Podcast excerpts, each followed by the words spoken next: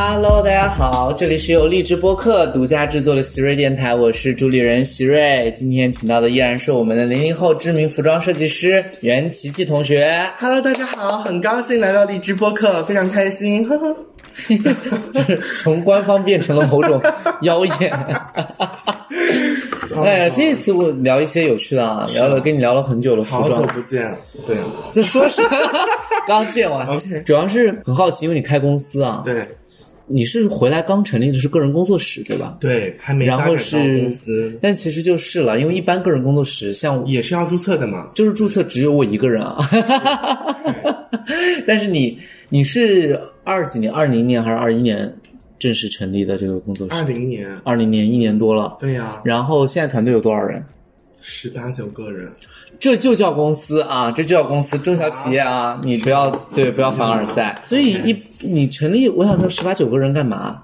就是助理十个是吧？没有没有，可能就是管内政的人，可能就是行政的，对行政的人就是三四个这样。行政包括什么？因为像你这种，应该还有很多像什么 细分下来要有什么市场很多吗？很多，行政就是要做各种文件，然后其实我们的行政也在做平面的东西，就是做图啊、哦做设计。的也要。对，因为也要往外对外宣传嘛，所以说其实所有需要公司内部出的所有文件制的这种文件式的东西，都他们出，然后再有五个人、六个人是这个制作部的，啊就是板房里面的师傅们，对，然后他们制作什么？就是把这个东西拍出来没有啊。就把衣服缝出来，哦，对，打板嘛。哦对，然后还有两到三个人是管公关的，就是说借衣服啊什么啊，对那快递齐艺人啊，市场。对对对，这些，然后还有一些就是其他地方的公关，比如说境外的公关，然后比如说上海的公关，就是这样子的，然后凑下来差不多十八九个哇，好大型的团队，没有管宣传的吗？啊，没有管宣发的？我呀，我能我能干多少就是干多少，哦嗯，十八个人的团队管理起来会有困难吗？好困难。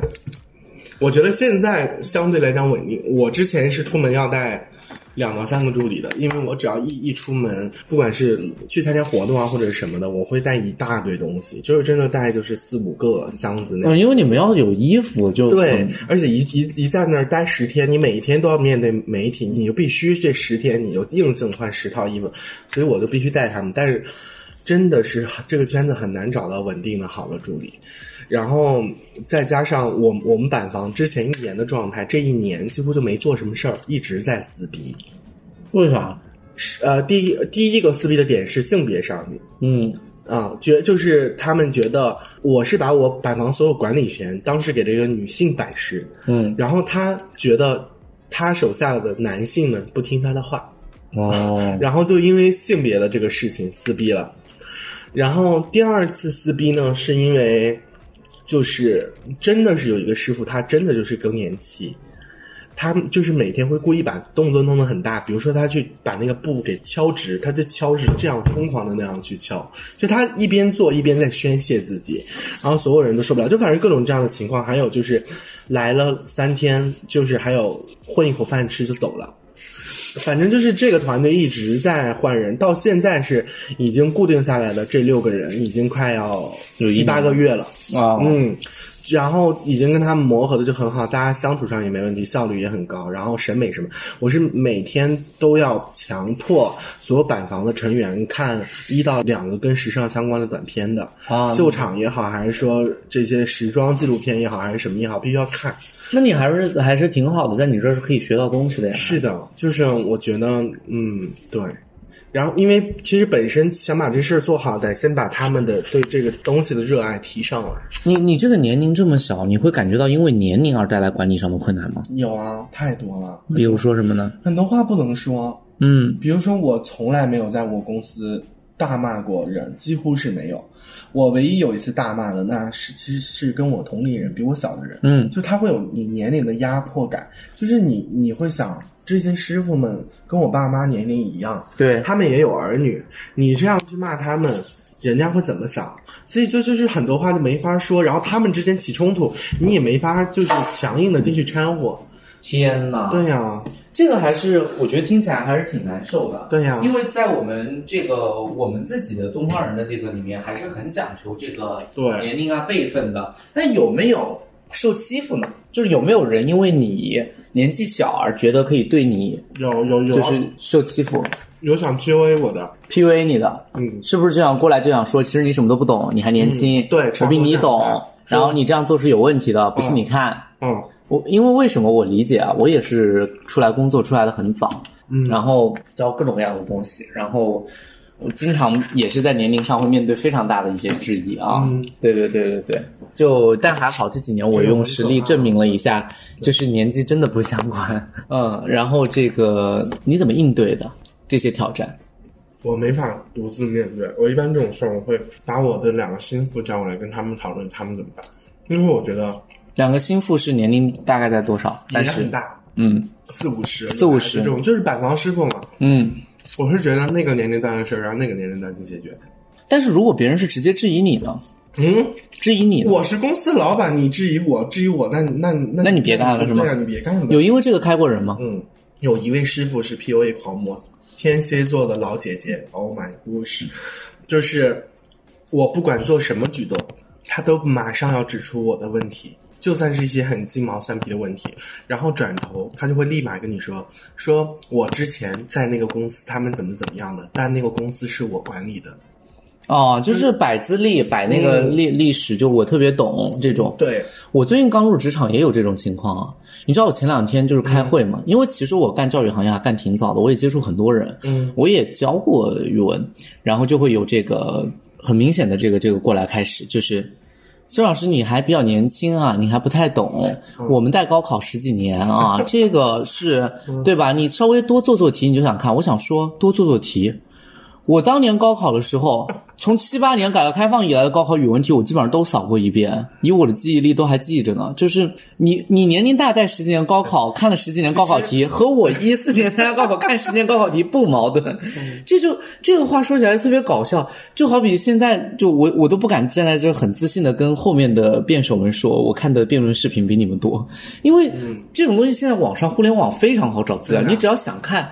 你都可以投入精力看，因为经常面对这种非常非常无来由的质疑，就是直接通过年龄断定你的这个科研水平和这个教研水平啊，这个我觉得就是很无语的一件事情。啊我就想说，那不如到时候上课看看谁课讲的好啊。就像你上一期说的，就是其实是源来源于自卑啦。因为其实我觉得一个人活到只能用资历去压别人，是件非常可怜的事情。确实，因为就是真的很好。对，就是因为就是说明他一无所有。嗯你知道资历这个事情最不宝贵的地方有两点，第一点就是说人都会老的，老有什么了不起？对啊你有本事再年轻一次啊！第二件事情是说，经验积累在某些行业重要，传统行业，但是在现代的变化非常快的互联网时代里面，其实经验的确定性是不断削弱的。对，经验同时是把两刃剑。经验越足的人，其实他改变起来越困难，因为他思维定式和思维局限越困难。我当时之所以确定我喜欢当老师的原因，就是因为我要不断跟年轻人沟通交流，嗯然后我才能保证自己的输入是 OK 的。嗯，你你就说句很好笑的话，我也见过很多老师上课的时候举的例子，还是上世纪八十年代的例子。嗯，就是你如果跟不上现有的文化现象，你又怎么能够真正去打动你的受众呢？对，嗯，啊，那我也可可想而知，确实就面对了很多嗯，这样的。包括很多这个圈层里边不在我这儿工作，在其其他地方工作的一些大佬也会对我有有偏见，对，对其实不光是公司内部，应该说客户应该也会去质疑有偏见，有人会怀疑你在设计嗯，客户偏见太多了，客户就是有的调查我发朋友圈说我是一个傀儡，啊，就是这种很经常的，比如说年轻的作家就怀疑是不是他爸爸在背后代笔，对对年轻的这个设计师就怀疑是不是家里有人在帮他操控，或者是不是有其他团队在帮他操控，对。对吧？啊、然后还有人当面就是直接就是想揭穿我，就是说，啊，你知道吗？搞艺术是需要天赋的，啊，这不就正好说的是我吗？就是反正这个圈子就是对大家还是要求很严苛。这也是那个讲的自我保护，他不能接受他这么大年龄跟你现在跑在一个位置上，对，然后他就会那个。我用奇葩说的话里面来说，其实真的，我觉得这个事情奇葩说是一个很好的范例。江山代有才人出，各领风骚呢一两年。对，是这样的，你永远都会有新人来，你永远都会有新的血液来，你可以有更新鲜感的和更 creative 的东西来。对于老人来说，压力永远都更大。你的做法是什么？不要新人吗？排除吗？还是怎么样？我觉得应该还是勇敢应战。所以当时打一夜成名的时候，潇潇回来，我们很感动。其实，其实是这个圈子里真正成功的人，他他会特别喜欢看到这样的人存在。对，就像比如 Valentino 临终前最后一次采访，然后他们问他说：“你觉得你走了之后的时尚界？”会是什么？他就说了四个字，他说“滚滚洪流”。其实就能看得出来，他是真的热爱这个事儿的人，他会成功。成功的人会对后面的这些人是其实是有抱着是期待的心态。当然了，对，其实。我们也是在辩论里面非常希望年轻的辩手有更多的能够起来，包括来奇葩说，就是因为我们喜欢做的是这件事儿。对，最后大家我愿看到是这件事儿做得很好。曲阳以前有跟我分享过，说如果有做得更好的，我们不是不能推到幕后去。嗯，这个非常正常，因为你在做你喜欢的事情。确实，人都会往下。疲惫也好，视觉疲惫、衰老、能力上的衰退都会有。对，就江山代有才人出。那天傅首尔在奇葩说说奇葩说最后是一场接力赛的时候，我还真的很感动。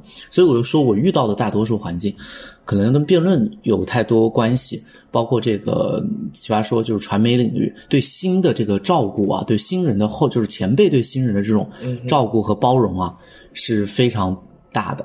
其实，在其他领域还是。不常见的，嗯，那现在这个接力棒就是到你手里了。哎，我们 不聊这个，不聊这个，不聊这个。第八季还有新人呢，到你们手里了。你看马老师不停 Q 你们，你们零零后，我已经在奇葩说没有想有一天成为年龄大的人了。你们来之前，我是奇葩说年纪最小的，是吗？其实你们零零后走了，还是我是最小的，对。对，零零后没有一个进入三十三环节的，是不是有几个零零后被就是保送的那种什么的？没有，没有，没有，没有这个说法。对对对，就是就是我的年龄，我的年龄还确实是挺挺那个的，挺挺小的。结果你们来了之后，我也开始意识到啊，原来我也不年轻了。马上会有零五后吗，还不至于零五后到十八岁了吗？还没到呢，快要十八岁才能参加节目，我还能再等两年，那是你们的危机了。我觉得已经是。要 要被拍死在沙滩上啊！太吓人。对，哎，管理公司的时候，你的管理方式是什么？如果你现在就是说，因为你年纪小，你又说不直接说，所以你是很曲折的吗？我不管理，我不管理，所以你是找了人帮忙管理？没有，没有，没有管理，十几个人的公司，干嘛管理？我唯一告诉那做事怎么办呢？唯一告诉他大家就是自觉，不自觉的人绝对不会在我公司出现。所以就是不自觉，就是在你这边特别简单，我不需要盯着你的业绩怎么样，反正到了规定时间内，我没看到想要的东西。现在不涉及销售，所以我我不需要你强迫你去给我做什么事儿。嗯，我只是心里面有一个预设的目标，是我对你这个职位的认知，你有没有做到？然后我们周报、月报都没有啊，那当然了，十几个人的公司应该还好，都没有。但是我之前啊，我跟琪琪有一次，我们出来吃饭，吃完饭之后，我们不是晚上在那个聊天嘛，然后你就，我记得你跟我说，就是你得第二天早上要准时到公司。我们当时还挺惊讶的，因为其实哥跟我说呀，袁琪琪同学每天早上应该是八点半之前要到公司。就就我现在差不多九点。九点，嗯。然后我当时特别惊讶，因为我想着自己都当老板了，对吧？我说你去公司有啥事儿？你不一定说今天真的有什么事儿，非得等到你八点半干。对。然后琪琪就因为他晚上那天都我们好不容易见一次，那次苏明月什么都在啊，就是康晶晶、秋阳啊、毛东，我们在一起，你想聊到晚上都两三点了，还喝了点小酒。对。然后他就说：“他说他不能不去。”恰恰是因为他是公司的负责人，他得更加以身作则。我必须，但是我最近就不这么做事，因为最近太忙了，就是根本没有办法做到第二天早上九点。九点我在外面呢，我怎么做到？我平时的时候是我只要是有时间，我是一个正常的身体状态，我必须要让员工来之前，我要到先到他们，因为我要保证每一个来的人第一个看到的人一定是我。天呐，然后再就是我自己会有一种安全感的缺失，我就觉得如果我就是我自己害怕，我就是觉得我哪一天如果我没有去公司，我的公司里面是没人的，消失的是空的，不行的。所以说我就是自己心里面会逼我自己，就是你今天不管多忙，我有时候是晚上九点多去一趟公司，待十分钟再走，就我每天是必须要去去看一下。哦，心里挂着事儿在，对，确实也是不容易。嗯，确实，聊聊你和父母的关系吧，我父母啊因为我就挺好奇的，你自己做做这些过程当中，父母有帮过你吗？我感觉好像父母是不怎么管你的，就是业务这一块儿的，是吗？他不管我业务，他们就是会出一些钱，是肯定的。那是肯定的，我相信这个是因为你们的原始资金、人生的第一桶金的投资来自他们。对，但是他不用在乎，比如说，因为我看还有一种教育方法是说，我给你投资，比如说你这个工作室的成立注册资本多少，你三年之内你必须给我一个正能量，否则我就 因为我是拿钱去做艺术，那些是拿钱去做生意，这完全是就是两回事儿。嗯我是需要这个成本去把我那些想表达的东西艺术品做出来。那至于怎么去销售，我一直认为不是我的事儿，我只是一个就是在。这个所有流程之前把这个作品做出来的人，所以我现在一一直在想，我到底要不要把我的所有销售权其实都全部交回去，或者说我公司的股份就是直接是出去了，我跟你们签一个十年，因为你这十年创意创意总监是我，很多人个人品牌其实是这样的，因为哦其实原因就是我懒得我懂了销售的东西，就是你就是啊，你跟我很像，就是我我也是我自己做客，我只管教学，就是销售和宣发、形象。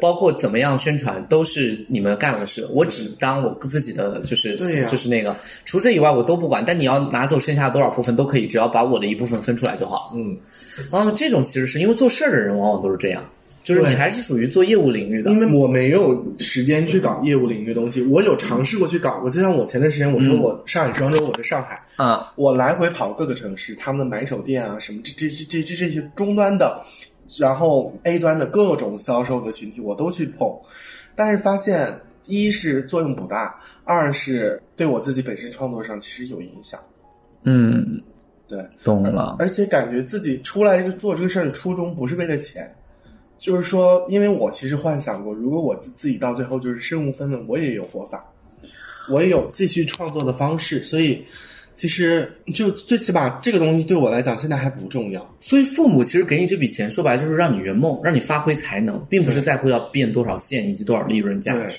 所以我一直说我特别满足我自己，就是我是非常幸运的人。但是父母会为你的这些作品而骄傲吗？当然会，会，所以他们也会关注你的作品。当然，我的每一个作品他们都会关注，他强迫我就是每一次有明星穿我的衣服什么，必须就来发给他们，他们一定也要发一个朋友圈去，就是庆祝一下。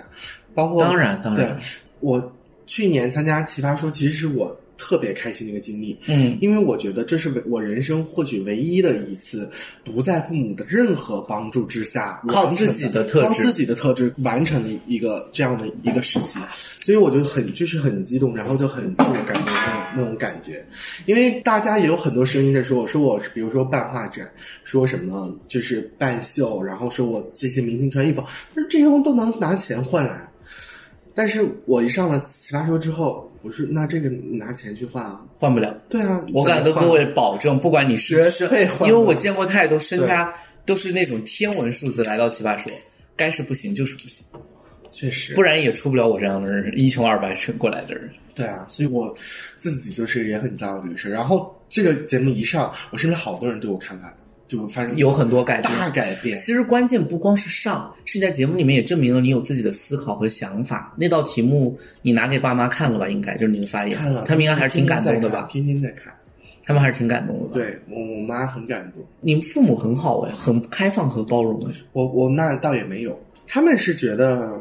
就是可能是因为也是因为年龄问题，他们觉得我现在的一些举动和行为，他们理解不了的东西，都是一种行为艺术，他会那样觉得，就是这也可能是我的一种方式吧。就他觉得我任何，假如说我穿大裙子到街上去，比如说我最近马上要回家去拍一个短片。纪纪录片对他们来讲很怪异的行为，他们理解不了，但是他们自己心里边会给自己打一个安全的牌，说哦，这个东西是他在搞艺术的这样的一个过程，嗯所嗯，以它不算是一个热。然后你日常是怎么样的一个人，跟这没关系。对懂了。父母有表达过他想要你做什么吗？没有有啊，想要你做什很么强烈。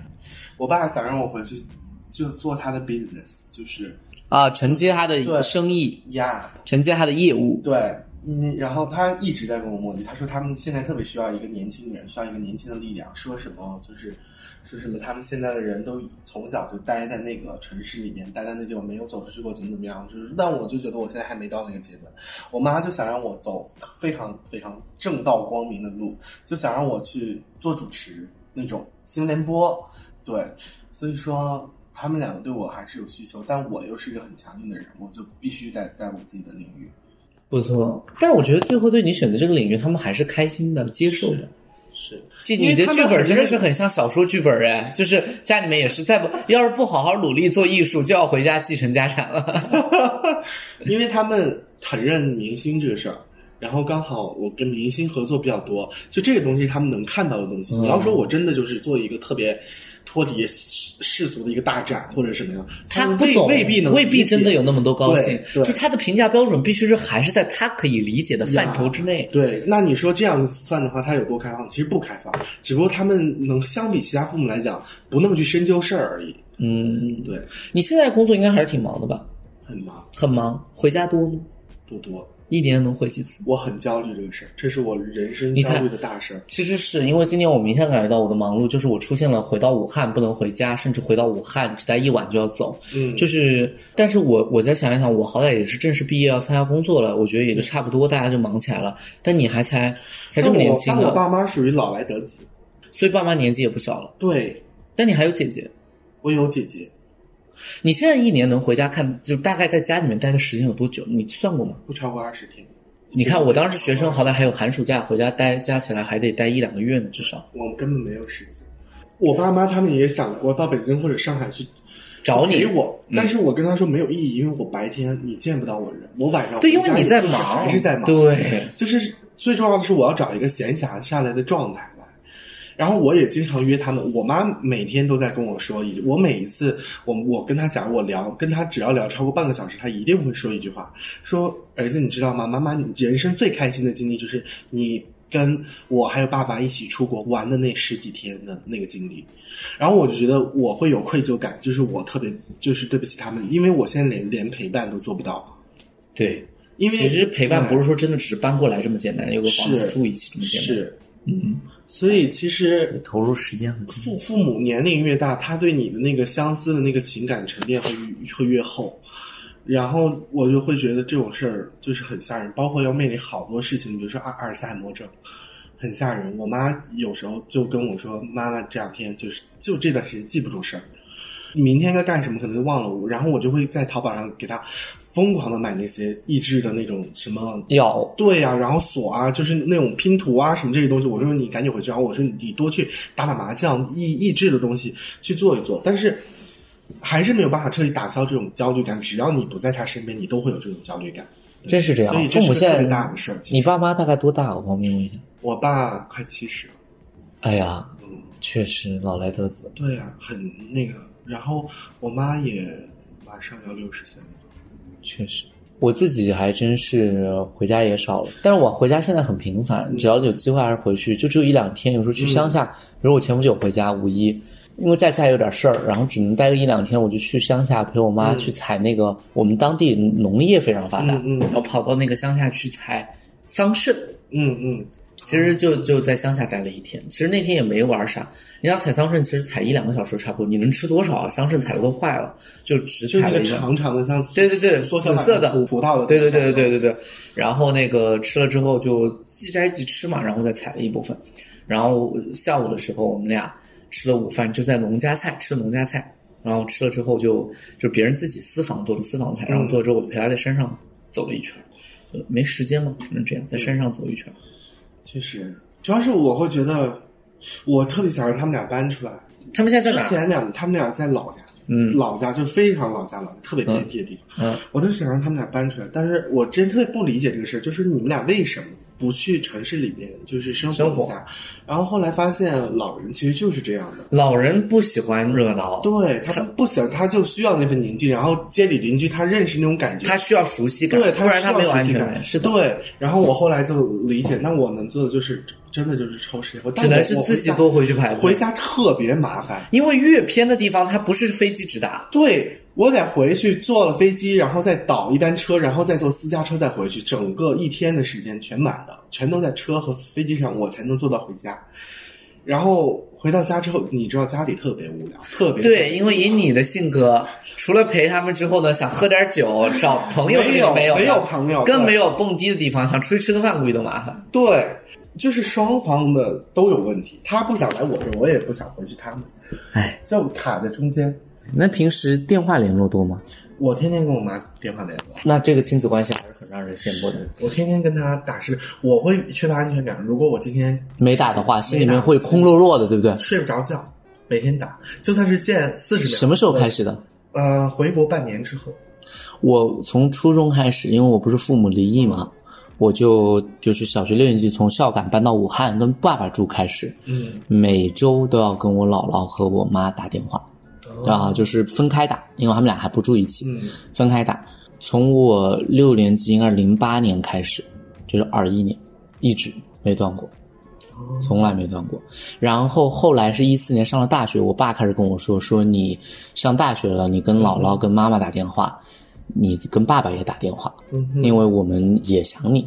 对，嗯好，后来就是三个电话，每次周六打，这么些年，你看又是七年，到今天星期六，我跟你俩人聊天的中午，我才跟他们三个人把电话打了，那这样也很好。也没断过。对，也没断。过我我觉得这种事不能断，但我跟我爸的关系，嗯，我觉得我妈跟我爸关系好，我只要给他打电话了，我爸大概都知道。哎，其实他要住一起就，比如说我跟我姥姥打电话，其实我姥爷就肯定知道了，因为我姥爷耳朵不好。这说你发现没？儿子一般打电话是谁接？都还是妈妈接，对妈妈能聊一些。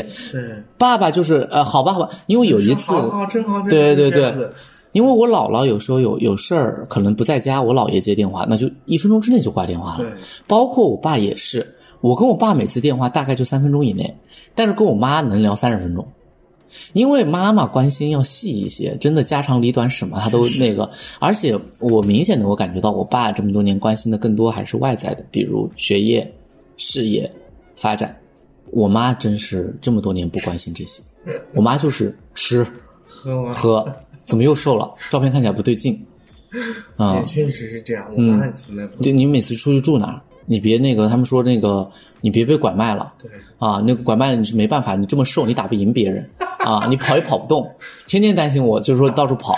我出来做客，你不会搞到传销里面去了吧？啊，你没有这个这个陷到传销里面去了吧？啊，然后我投资有段时间买基金，我妈你别被诈骗了吧？担心好多好多事情啊！妈妈是这样，我妈经常给我转两千块钱，说：“哎，你就那个，你前两天朋友圈发那个好吃的，那个一看就很贵，你赶紧拿这个钱，你今晚必须去吃这个。”她就是就是她是这样去对我，然后同时她还在骂我，为啥就是奢侈又胖了，哦那么又又胖了。对，然后妈妈就这样，然后对她也会说我，你能不能控制控制你你消费啊？我说，哎，我说姐姐，这是这你让我去 干的事儿，我说咱能别这样吗？就是这样的关系，所以我我我我妈也很可爱一个人。我不是刚在北京搬家完吗？嗯就租了个房子。哎呦，我妈真的，我那天我还有点生气为这个事情，她可能还有点委屈。我经常出差不在家，你寄东西你一定要跟我说一声。但我妈知道，她要是问我要不要，那我肯定不要，对吧？因为很麻烦。好，为什么那天有点生气呢？我在外面出差，他给我在家里面寄了那个奶枣的一个蛋糕，说早上吃早饭的时候可以吃。Oh 且不说我早上是肯定不吃早饭，因为不一定起得来。对啊第二，就算要吃早饭，其实公司都有，我去上个班，其实就顺便在公司一吃也很方便，不需要他自己带。他觉得是一个开袋即食的一个奶糕，回去坏了。因为没没拿放在那个快递箱，那个东西就是要拿到就要冻冰箱，就我就跟他说，我说你寄东西，你是不是应该跟我说一声，对吧？尤其是一些意义那个的东西，或者大型的大件儿，他寄了个锅过来，我们家也不开火，其实我最后自己要买个电火锅，因为我们家只煮火锅。我也特别害怕这种事儿，但是我又没办法拒绝。我有一次是我们家的事件上了抖音热搜，是我妈因为知道北京今年四月份那时候她有消息说要发洪水，给我家里邮了两千斤大米。我回两千我回去之后，怎么搬上去哦我哦？回去之后，我们家里边已经是那个走走廊已经被挡住。我说妈，我们家连电饭煲都没有，给我邮两千斤大米。然后他们邮什么？因为东北人邮东西就是喜欢邮多，我是的，很实在。特别吓人。给你邮说他种的草莓，一下子这么一大筐草莓，我叫五六个人来吃，十天都不一定能吃得完。他说他们啊，那个谁，那个谁是谁的那个基地种出来了，现去摘了，赶紧吃了，根本吃不完，那些东西坏了全都扔掉了，但又没有办法跟他们说，他们就是怕你没有饭吃。我说我现在，我说现在这个社会怎么可能我会落到一个没有饭吃的这样？不是，他是担心外面又不健康、不卫生，天天就想送。我的也是，送个锅，说你可以自己开火做。我说我们公司有饭，我做它干嘛？好，然后说外面吃的不好啊，不知道用的什么油啊。好，然后我自己买了个火锅，我妈说你找我给你买呀，你干嘛自己？我说我等你来，你寄来火锅，我又出去了，我又吃不了了。对啊，而且他们有一个很奇怪的误区，是他觉得外卖是不健康的，但饭店是可以去的。他总让我去，那你说你别点外卖，但你可以去外面吃饭。我说，可是我点的外卖就是外面餐厅的饭啊。就是，然后他还是没有办法理解。那 这这个是一个误区。后来我跟我妈沟通好了，我妈现在就会问、啊你要不要，我给你寄点什么，要不要要不要？反正类似于农产品是肯定有的，花生要不要？我说花生我不吃。现在就说寄绿豆，家里面有那个长的那个绿豆，自己种的特别好，是你买，说你可以煲汤。煲那个什么，我说怎么煲呢？好，又开始寄紫砂壶，说你开始，他说紫砂壶这个东西是这样，你可以炖，你早上上班你就可以出去炖，下午晚上下午回来了，你就可以直接喝。没了，那家整个烧没了，咱们弄弄弄这种事儿不会，他说你把火全部开的特别小，文火慢炖，就说不会有事儿的。你房子现在肯定都有那种烟雾和火的那个报警器，不会有事儿的。说你正确使用。我说妈，你知道就是心脏和字节只能跳动一个。我回来是晚上十点，不是下午五点钟下班，你知道吗？对，笑死，很好玩，很好玩。妈妈是很实在，在公司把所有农产品寄给你。哎呀，那我觉得还好。你其实我觉得你，你现在管理公司加上管理都还是很好的状态，跟父母。只是，哎，我觉得这可能是我们，其实我觉得是这样，是有能力的人都会有一个非常大的困境的选择，就是到底他是去实现自我价值，还是更多去照顾一下身边的人的，这种联系。确实是，两者都很重要。都很重要，因为你的能力越大，你你能够成就的价值和事业就越大是，。所以就不想放。对，而你也知道，其实我觉得我们自己心里面也暗暗知道，其实你人生最有创造力的那几年和精力最投入的，其实是有时候是可遇不可求的。有时候等你等不来，你没灵感的时候，你等你空等等不来，对，你就想趁着这个机会多做点事儿，但还不一定真是赚多少钱，是真的想多做点事儿，对，不虚度光阴。对，但是有时候又这个确实是一个难题。但我觉得索性还好，你家有两个，姐姐呢？姐姐陪的多吗？姐姐多，姐姐是真的多。是吧？我自己其实还姐姐天天带带孩子回家，蛮蛮后悔，我那个我我妈没有在重组家庭，也没有那个。哦，但因为我有个弟弟是同父异母，嗯，我心里面就稍微好一点，因为我爸毕竟我弟弟就以后估计会留在武汉陪他们。嗯，啊，我觉得我人生压力就会小很多，因为有时候远水确实救不了近火。嗯你再怎么关心，每天打电话，他身边有点什么事儿，还真得有个亲人，嗯，是吧？真的是这样。我姐现在就担任这个大旗，她因为她她刚好是她把她产业全迁到老家去了，她干脆这就两全其美了。嘛。对，所以说，但是她孩子现在也也在外但是面上学着，但是我也说，我应该不会工作太，我大概要到我觉得我母亲年龄稍微大一点的时候，我就我也要退，我要从前台退下来，我要从前端退到后端，退到一些更那个的岗位上，因为我爸妈生我比较早，我母亲还挺年轻的哦，五十还不到。哦啊、然后我说，就是如果他到了六十多，六十一过，我就就是这十几年，我就事业再好再不好，我都急流勇退，我要再去照顾一下，因为我妈一个人很不容易。嗯我说那我不我不能看着她，现在她都还好，你说四十多岁的人，嗯四十七八岁的人，该有什么该吃吃该喝喝该玩玩。该玩玩，也没有什么大的没有什么，你陪着她有时候是彼此的负担，别人还不一定，我妈还不行，你你陪我，我需要你陪我。我回家，我现在感觉就是这样，又想让我回来，回去又烦我。他自己有自己的社交圈儿，不是他每天都跟着你。我有时候我妈也是说你回来就是，这样，他说他把我千辛万苦叫回来，我白天见不到他们人。我说，来来小姐妹儿去玩了你们太逗了！我这回来之后，你们大晚上十点多回家，我说 哎，他有时候说话时候很好玩儿。他说：“那你跟着我们一起玩，你就跟着一群他的小姐妹儿玩。那也是真的大可不必，真” 我去参与过，我姥姥特别好笑。我到那个回家，她要下午非要去唱歌，嗯但是他又觉得我回来他不好意思，怎么办？因为你知道那种小县城 KTV 平常没人唱周一到周五的下午十九块钱唱五个小时，还送水果。然后我就我姥姥非要带我，然后我就跟一群老太太在 KTV 里面。Oh my god，我接受不了。嗯，还好我那天疯狂吃水果。